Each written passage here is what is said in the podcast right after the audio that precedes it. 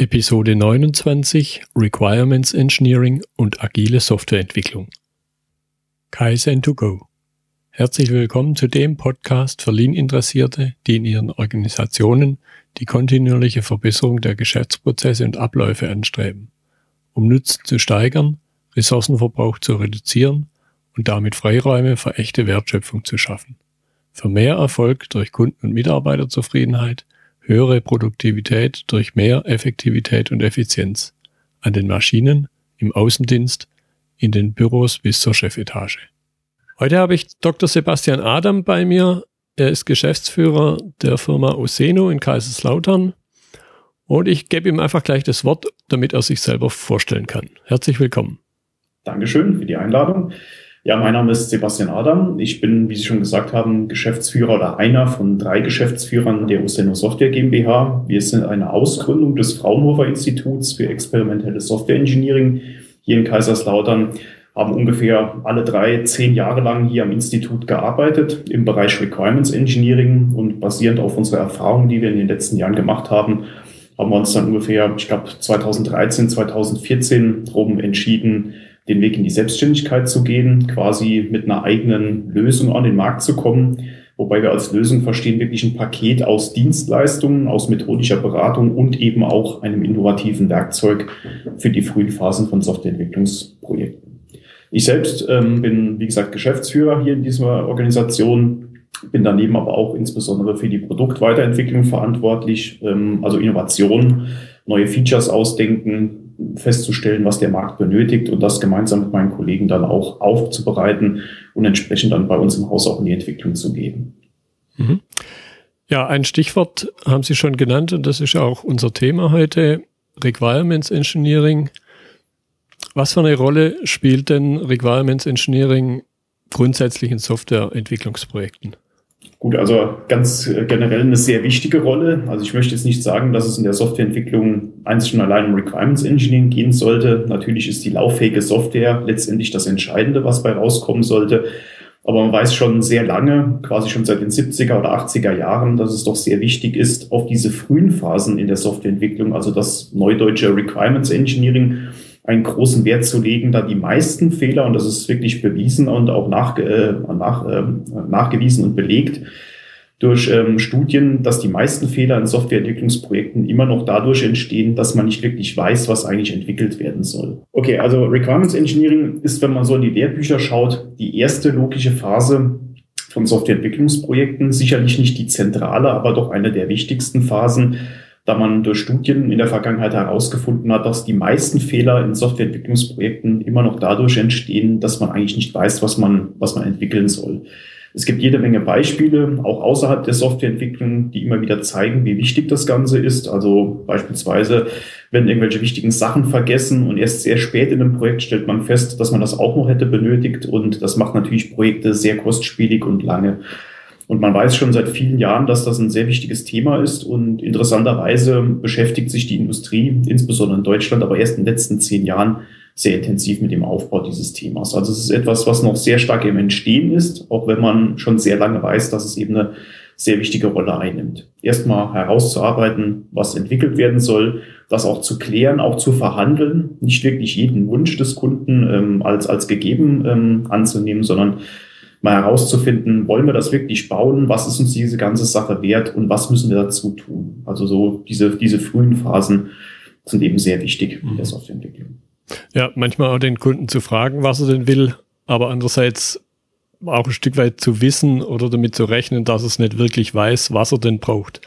Genau. Da zitiere ich immer ganz gern den Henry Ford, äh, der mal gesagt hat, wenn ich meine Kunden gefragt hätte, was sie denn haben wollen, hätten sie schnellere Pferde gesagt. Genau.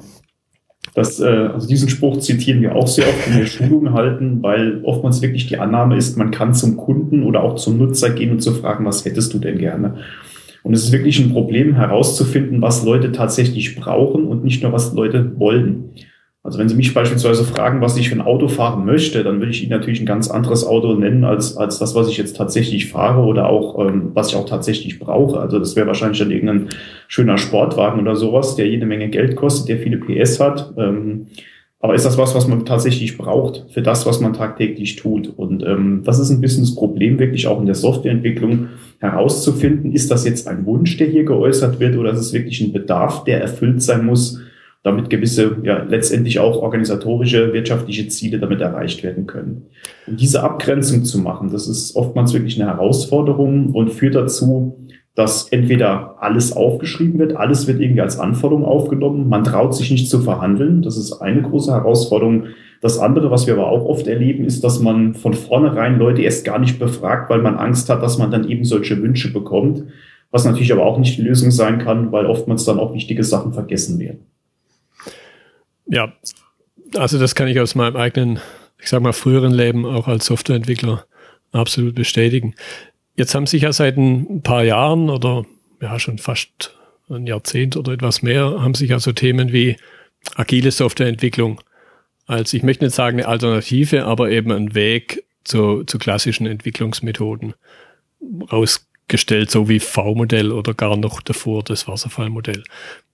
Was würden Sie denn sagen, was ist das Besondere bezüglich Anforderungsmanagement bei solchen agilen Methoden? Gut, also was das Zentrale meiner Meinung nach ist, das ist zum einen, dass man ja quasi mit wenig anfängt. Das heißt also wirklich mal die, die wichtigsten Anforderungen klärt und dann auch schon direkt mit der Entwicklung startet. Also das heißt, man schreibt nicht erst über Wochen oder Monate ein Lastenheft, ähm, verhandelt das dann irgendwann, macht ein Pflichtenheft raus und begann dann zu entwickeln, sondern man beginnt wirklich mit einem ersten Satz von Anforderungen relativ früh schon mit der Entwicklung, mit der Qualitätssicherung, mit der ersten Lieferung von, von gewissen Inkrementen. Das ist sicherlich etwas, was sehr unterschiedlich ist, ganz anders ist als in klassischen Entwicklungsmethoden.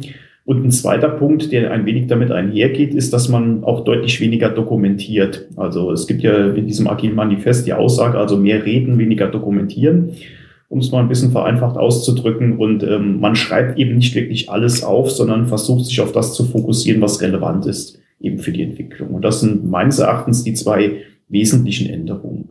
Was ich aber auch oft erlebe, ist, dass es jede Menge Missverständnisse gibt durch die agile Entwicklung, dass man meint, man bräuchte überhaupt kein Requirements Engineering mehr, dass man, ja, wir schreiben jetzt einfach mal eine User Story auf eine Karte, kleben die bei uns an die Wand im, im, im Entwicklungsraum und damit können wir dann arbeiten. Das kann es in der Regel aber auch nicht sein. Also das heißt, ähm, meiner Meinung nach braucht man Requirements Engineering als Methode nach wie vor. Ähm, was sich unterscheidet, ist, wie stark das als Prozess wirklich in der Organisation dann verankert wird. Das ist sicherlich ein deutlicher Unterschied zu traditionellen Entwicklungsmethoden. Mhm. Das mit dem vielen Aufschreiben hat, glaube ich, auch was mit Komplexität zu tun, die ja, die ja so das Charakteristikum ist, wenn man die Dinge nicht weiter zergliedern kann, im Sinne von Aufschreiben, dann haben wir ein Problem mit der Komplexität.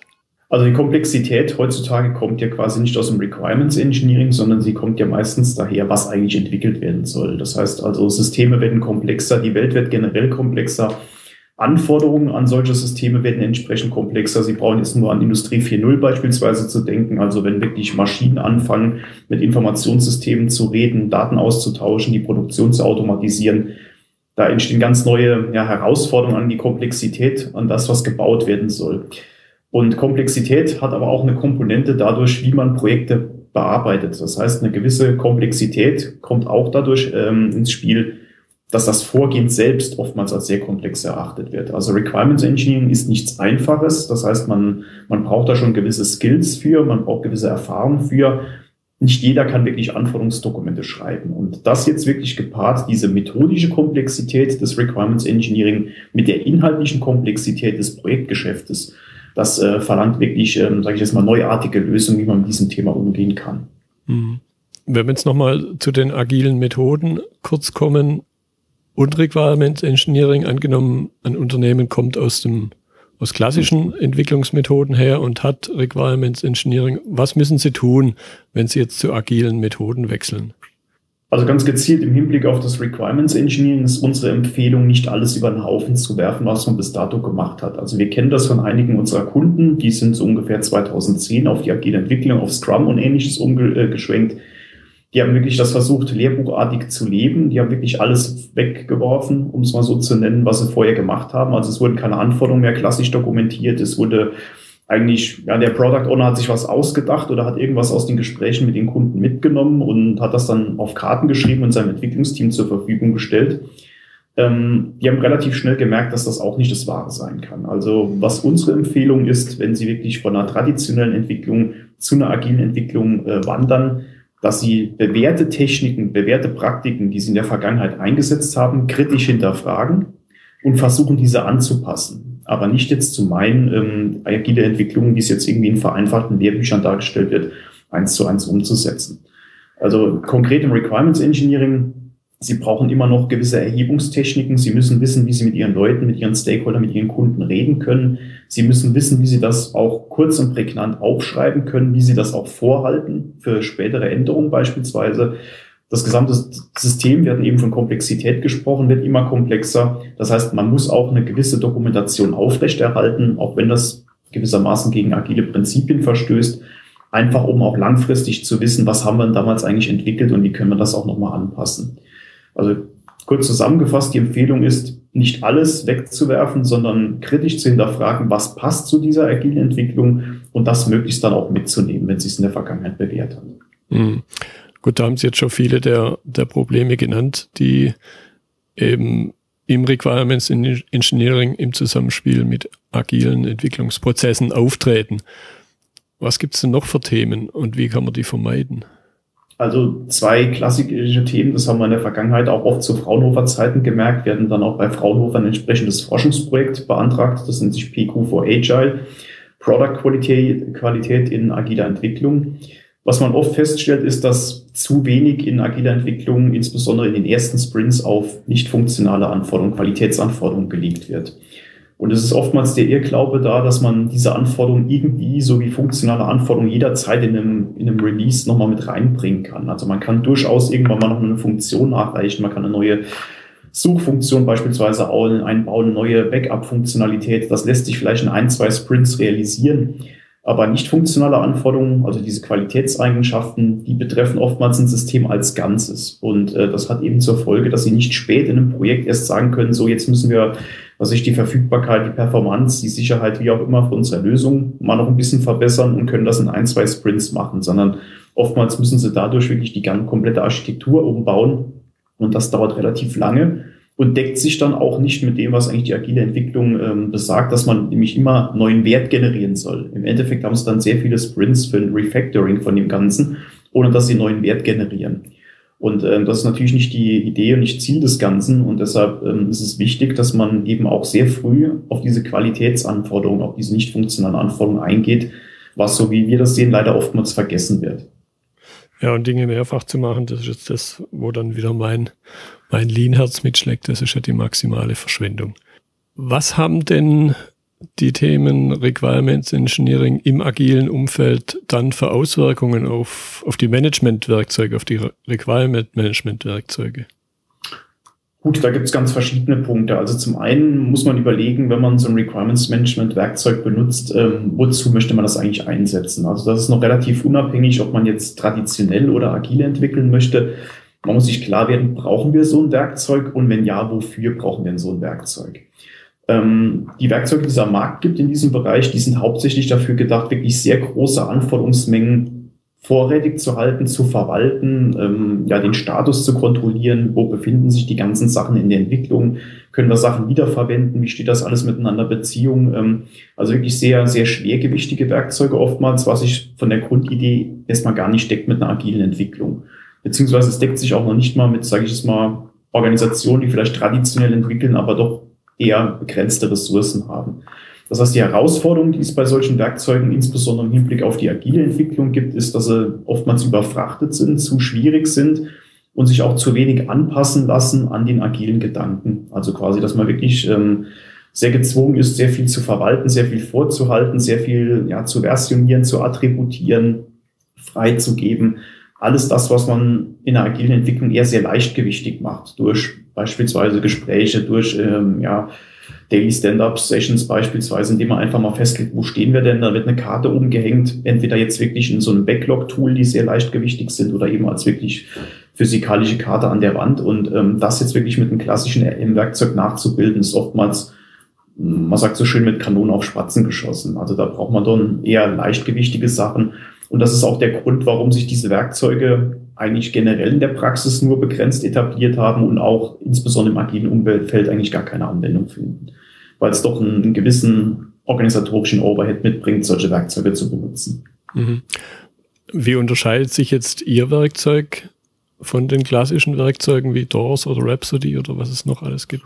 Also bis vor kurzer Zeit haben wir gesagt, der große Unterschied ist, dass wir kein Requirements Management Werkzeug im klassischen Sinne sind. Also im, das mit dem klassischen Sinne würde ich nach wie vor unterstreichen. Inzwischen sind wir auch ein Requirements Management Werkzeug, weil wir die entsprechende Funktionalität vorhalten.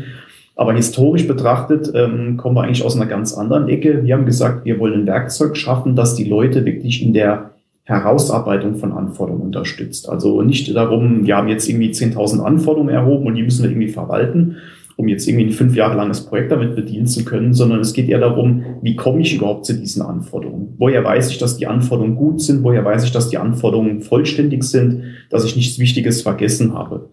Und äh, was wir gemacht haben, ist eigentlich quasi basiert auf unserer langjährigen Industrieerfahrung, aber auch Forschungsexpertise bei Fraunhofer, dass wir versucht haben, Expertenwissen algorithmisch abzubilden. Das heißt also, wie würde ein Experte ein komplexes Thema zerlegen?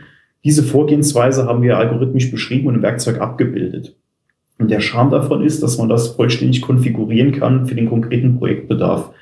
Wenn Sie jetzt beispielsweise, ich sage jetzt mal, Anforderungsspezifikation schreiben für irgendein Gebäude, dann würden Sie eben, sage ich jetzt mal, die Eigenschaften oder die Elemente von einem Gebäude dort hinterlegen und das Werkzeug könnte zur Laufzeit eben nachfragen, was da gemacht werden soll. Also beispielsweise, wie sollen denn die Fenster im ersten Stock aussehen oder ähm, ja, wie viel Stahl muss eigentlich in der Bodenplatte verarbeitet werden? Also so, so Fragen kann das System dann ähm, automatisch generieren, quasi den, den Nutzer in einen Dialog bringen, Informationen vom, äh, vom Nutzer dann auch ähm, erfragen, basierend eben auf einem Algorithmus, der eigentlich agiert, wie, wie jemand im Interview agieren würde. Und das sind Funktionalitäten, die es eben in, sage ich jetzt mal, allen anderen am Markt befindlichen Requirements Management Werkzeugen eben nicht gibt.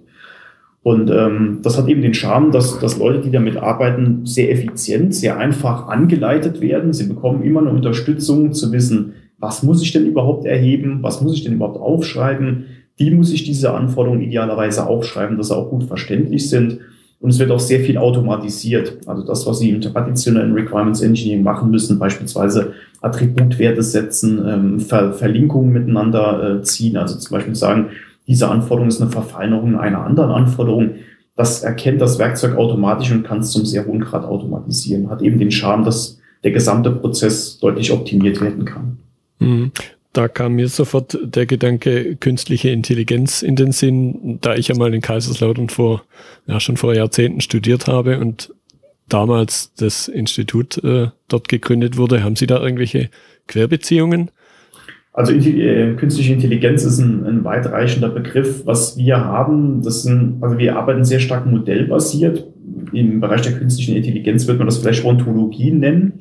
Das heißt, man, man kann sehr gut beschreiben mit unserem Werkzeug, um was Verantwortung Typen es eigentlich geht. Also beispielsweise, ist das jetzt eine Schnittstellenanforderung? Ist das jetzt eine funktionale Anforderung? Ist das eine Qualitätsanforderung? Sind irgendwelche Datensätze beispielsweise beschrieben? Das lässt sich in einer ja, semi-formalen Sprache hinterlegen und das kann eben das Werkzeug zur Laufzeit interpretieren und weiß dann eben, okay, hier gibt es eine Schnittstelle zu einem externen System. Entsprechend weiß dann das Werkzeug auch, hier müssen irgendwie Daten drüber transferiert werden. Welche Daten sind denn das? Und wenn dann eben vergessen wird, diese Daten zu spezifizieren, dann erkennt das das Werkzeug zur Laufzeit auch und kann entsprechend dann auch ähm, entsprechende Hinweise generieren. Also es ist gewissermaßen eine Intelligenz drin, ob das sich jetzt mit, sage ich jetzt mal, klassischen Ansätzen, klassischen Verfahren der künstlichen Intelligenzforschung deckt. Ähm, da bin ich ein bisschen überfragt, aber es ist auf jeden Fall eine intelligente Unterstützung, ja. Mhm. Was haben über das hinaus, was wir schon diskutiert haben, was für Grenzen haben denn die klassischen Requirement Werkzeuge im agilen Requirement Engineering? Gut, was, was halt Grenzen sind, also ich hatte schon gesagt, es ist halt sehr schwergewichtig. Es ist ähm, sehr viel administrativer Aufwand, von dem man ja bewusst in der agilen Entwicklung absehen möchte. Ähm, es ist oftmals auch je nachdem, was man für ein Werkzeug einsetzt, schwer zu konfigurieren für den konkreten Bedarf. Also so diese traditionelle ähm, oder diese klassische Denke, traditionell ist der falsche Begriff, die klassische Denke in der agilen Entwicklung ist ja quasi, dass man Epics hat, dass man User Stories hat, dass man daraus Tasks ableitet. Und das setzt ja auch ein gewisses, sage ich mal, Denkmodell voraus, dass diese Tools auch unterstützen müssen. Und da hängt sehr stark von den Werkzeugen ab, ob die diese Unterteilung auch anbieten können oder ob man dann eben eher, ja, sage ich mal, spezialisierte Werkzeuge für die agile Entwicklung benötigt oder eben hoch ähm, anpassbare Werkzeuge wie beispielsweise unsers, in dem man eben auch solche Konzepte abbilden kann. Mhm. Nochmal zusammengefasst, welche Vorteile, welchen Nutzen ziehen also die Beteiligten? Und da meine ich jetzt mal beide Seiten, sowohl die, die Kunden, die Anwender als auch die Entwickler aus ihrem Werkzeug.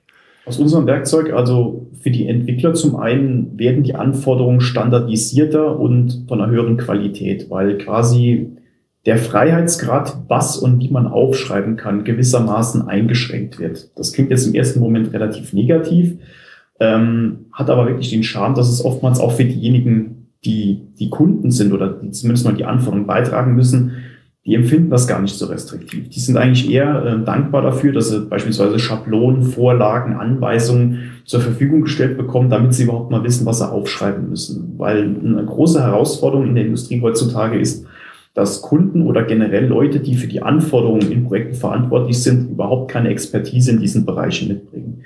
Das sind meistens Leute, die in der fachlichen Expertise des Systems, das gebaut werden soll, sehr gut sind, aber wenig methodische Expertise mitbringen. Das heißt, die wissen nicht, wie man eine gute Anforderung schreibt, die wissen nicht, in, in welches Kapitel oder an welche Stelle man im, im Dokument, im Anforderungsdokument idealerweise diese Anforderung schreiben sollte. Und das sind alles Sachen, bei denen unser Werkzeug eine Unterstützung bietet, das möglichst einfach zu machen. Also wir ziehen da gern auch immer den Vergleich zu einer Steuererklärungssoftware, die Sie vielleicht kennen, von Ihrer privaten Steuererklärung. Das heißt, man wird da ja sukzessive durchgeleitet, man bekommt Fragen gestellt, die Angaben werden plausibilisiert, stimmt das Ganze, kann das so sein, fehlt hier noch etwas. Das heißt, mit so einer Funktionalität kann man Anforderungen viel effizienter, viel einfacher zusammentragen und kann insbesondere auch Leute einbeziehen, die sich vielleicht in einer klassischen Anforderungserhebung nie beteiligen würden oder beteiligen könnten, weil ihnen einfach dafür die Skills fehlen. Und wie gesagt, für die Entwickler fallen letztendlich dann Dokumente raus oder Anforderungen raus. Also wenn wir jetzt im agilen Kontext bleiben, eben, man kann einen Backlog befüllen, der dann wirklich die wichtigen Sachen auch beinhaltet. Und das auch in einer Qualität beschreibt, die eben angemessen ist für die weitere Entwicklung. Hm. Das Stichwort weglassen fand ich auch interessant. Das äh, kenne ich durchaus auch von früher. Ich halte es da immer mit dem Antoine de Saint-Exupéry, der mal gesagt hat, äh, Vollständigkeit entsteht nicht dann, wenn man nichts mehr hinzufügen kann, sondern wenn man nichts mehr weglassen kann. Genau. Okay, wenn jetzt sich ein Unternehmen entscheiden sollte, ihr, ihr Werkzeug einzusetzen, wie sieht denn da der Einstieg oder auch eben der Umstieg, wenn man schon was vorher hatte? Vorhin hat man es vom Wegschmeißen, nicht alles wegschmeißen gehabt. Was muss man beachten? Gut, es kommt darauf an, wie Sie gerade gesagt haben, was man eigentlich aktuell jetzt im Haus hat. Also wir haben auch zu Fraunhofer Zeiten eine Umfrage gemacht, was werden eigentlich für Werkzeuge eingesetzt fürs Requirements Engine. Das war vor ungefähr zwei Jahren. Und da kam raus, noch mehr als 80 Prozent aller Firmen setzen eigentlich die klassischen Office-Werkzeuge ein, um Anforderungen aufzuschreiben. Und wenn das der Fall ist, ist eigentlich der Umstieg sehr einfach, weil also unser Werkzeug zurzeit als Frontend-seitig, also kleinseitig, als Erweiterung von Microsoft Word mitkommt. Das heißt also im Backend steht zwar ein sehr mächtiger Datenbankserver, aber zum Frontend hin ist es wirklich ein, ein Add-in für Microsoft Word. Und das erleichtert zum einen von der Bedienphilosophie, aber auch von der Datenübernahme sehr leicht den Umstieg. Das heißt, man kann Informationen, die man beispielsweise in Word-Dokumenten schon mal geschrieben hat, kann man markieren, kann die dann in die Datenbank auch übernehmen und damit ist eigentlich der Übergang relativ einfach. Komplizierter wird's ein bisschen, wenn man schon wirklich ja gut gefüllte Requirements-Management-Werkzeuge im Einsatz hat, also große DORS-Datenbanken, in denen jede Menge Sachen drinstehen. Da bietet man natürlich auch Schnittstellen an, um diese Daten zu übernehmen, aber das ist oftmals organisatorisch ein bisschen größer. Also ähm, wenn eine Firma noch kein explizites Werkzeug hat, ist der Umstieg sehr leicht. Also das, das lässt sich in wenigen Tagen bewerkstelligen. Ähm, da wirklich die, die Systeme aufzubauen, zu schulen, zu konfigurieren, zu integrieren. Das ist da gar kein Problem. Bei eben größeren Systemen, die jetzt, sage ich mal, von einem, von einem Mitbewerber kommen, da jetzt einen Umstieg zu machen, das verlangt natürlich dann schon ein bisschen höheren Aufwand, das zu tun. Mhm. Wie sieht's grundsätzlich mit den Menschen aus? Also da entsinne ich mich eben an Situationen, äh, so in der klassischen Entwicklung damals Produktmanagement im Telekom-Umfeld, die eben die Produkte definiert haben.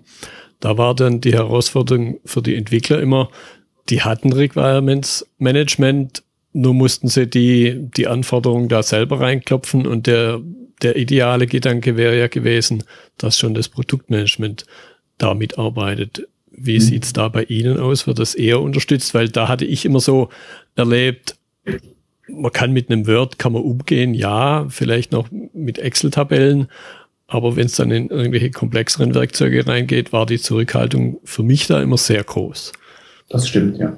Also generell zum Vorgehen, was wir bei vielen Kunden vorfinden, insbesondere sage ich jetzt auch mal in Banken, in Versicherungen, wo ja die Fachbereiche eigentlich dafür verantwortlich sind, Anforderungen zu spezifizieren an die Weiterentwicklung der IT-Systeme. Da passiert es häufig, dass die Kollegen sich wirklich zusammensetzen, Sachen aufschreiben, Dokumente befüllen. Das Ganze geht dann zur IT-Abteilung oder zum externen Zulieferer und dann wird sich erstmal über Wochen zusammengesetzt und rausgepflückt, was da eigentlich drin steht. Und da wäre natürlich auch der Wunsch beispielsweise von den Zulieferern oder von den ja, IT-Dienstleistern, seien es interne oder externe, dass die Fachbereiche oder die Kunden oder jemand wirklich, der von außen kommt, der die Anforderungen stellt, wirklich selbst daran beiträgt. Und da haben Sie vollkommen recht, es ist schwierig, da komplexe Werkzeuge hinzustellen. Und der Charme von unserem Werkzeug und das wird auch bestätigt von unseren Kunden, ist eben, dass es sehr einfach ist, dass es wirklich die Leute dort abholt, wo sie aktuell stehen von ihrer Wissenslage, auch keine neuen Werkzeuge erfordert, sondern die können einfach Word aufmachen, bekommen dann eben diese adaptive Arbeitsunterstützung, wissen, was sie eintragen sollen. Und so kann man viel besser ja quasi diesen Medienbruch oder auch personellen Bruch ähm, umgehen, dass irgendwie jemand im Auftrag von anderen erstmal die Anforderungen eintragen muss, sondern man kann wirklich den Endkunden, den Endnutzer auch Leute ohne die entsprechende Erfahrung aktiv mit einbeziehen in diese Prozesse. Hm, und da schließt sich ja dann der Kreis wieder, eben, dass man ganz am Anfang anfangen muss, dass man die, die Nutzer befragen muss, letztendlich aus denen rauskitzeln, was sie denn brauchen, was sie denn machen ja. müssen. Prima. Was wäre denn so Ihr abschließendes Fazit, was sich über die Zeit hinweg verändert hat im Requirements Management, im Requirements Engineering in Richtung agiler Softwareentwicklung? Gut, also was sich verändert hat, sicherlich ist erstmal, dass dieses Thema vor einigen Jahren aufkam. Und da muss man sagen, da gab es sehr verschiedene Strömungen. Also im akademischen Umfeld wurde das mit dem Agil am Anfang etwas, ja, nicht belächelt, aber doch etwas unterschätzt, sage ich jetzt mal. Dass man gedacht hat, okay, das hat eigentlich keine so großen Auswirkungen auf das Requirements Engineering. Und man hat dann aber sehr schnell festgestellt, weil man in der akademischen Welt dieses Thema vernachlässigt hat, dass Firmen sich abgewandt haben von traditioneller Entwicklung, auch vom traditionellen Requirements Engineering, dann sehr stark auf diese extremst vereinfachten, sage ich jetzt mal, Vorgehensweisen umgeschwenkt sind. Also wir wissen, was wir wollen, der Product Owner erzählt uns das, wir schreiben das auf und dann wissen wir schon, was gemeint ist oder wir reden darüber, was gemeint ist. Ähm, und wie ich eingangs auch schon erzählt habe, irgendwann kam dann die Ernüchterung, man hat gemerkt, okay, wir brauchen trotzdem Requirements Engineering. Also wir müssen, bevor wir wirklich anfangen zu entwickeln, vor dem ersten Sprint im Endeffekt, brauchen wir dann schon ein halbwegs gut gefülltes Backlog, damit wir überhaupt mal eine, eine Orientierung haben, wo es eigentlich hingehen soll. Und da hat man relativ schnell dann auch festgestellt, okay, wir brauchen doch Requirements Engineering. Das sieht anders aus wie das traditionelle, aber wir können nicht gänzlich darauf verzichten. Und das ist, denke ich, auch mal auch ein, ein Ansatz, mit dem man sehr gut fährt, mit dem man auch die nächsten Jahre noch sehr gut fahren wird. Wer weiß, was dann vielleicht mal irgendwann Neues kommt nach agiler Entwicklung. Ähm, es ist auf jeden Fall wichtig, die Best Practices des Requirements Engine beizubehalten, aber eben diesen starren Prozessgedanken, den man aus der traditionellen Entwicklung kennt, ein bisschen wegzulassen, da eher zu überlegen, wie kann ich die Methoden, die Best Practices sehr leichtgewichtig, aber doch noch zielführend in unseren Projekten einsetzen. Ich denke, das ist die große Kunst und ähm, immer mehr Firmen verstehen das, immer mehr Firmen bauen da auch Expertise auf. Aber es ist sicherlich noch ein paar Jahre ein Weg, ähm, bis das wirklich in der breiten Masse dann auch angekommen ist. Mhm. Prima, das war jetzt ein schönes Schlusswort. Dann danke ich Ihnen für die interessanten Inhalte, für das Gespräch. Ja, vielen Dank. Danke auch. Das war die heutige Episode im Gespräch mit Sebastian Adam zum Thema Requirements Engineering und agile Softwareentwicklung. Ich bin Götz Müller und das war Kaizen2Go. Vielen Dank fürs Zuhören und Ihr Interesse. Ich wünsche Ihnen eine gute Zeit bis zur nächsten Episode. Und denken Sie immer daran, bei allem, was Sie tun oder lassen, das Leben ist viel zu kurz, um es mit Verschwendung zu verbringen.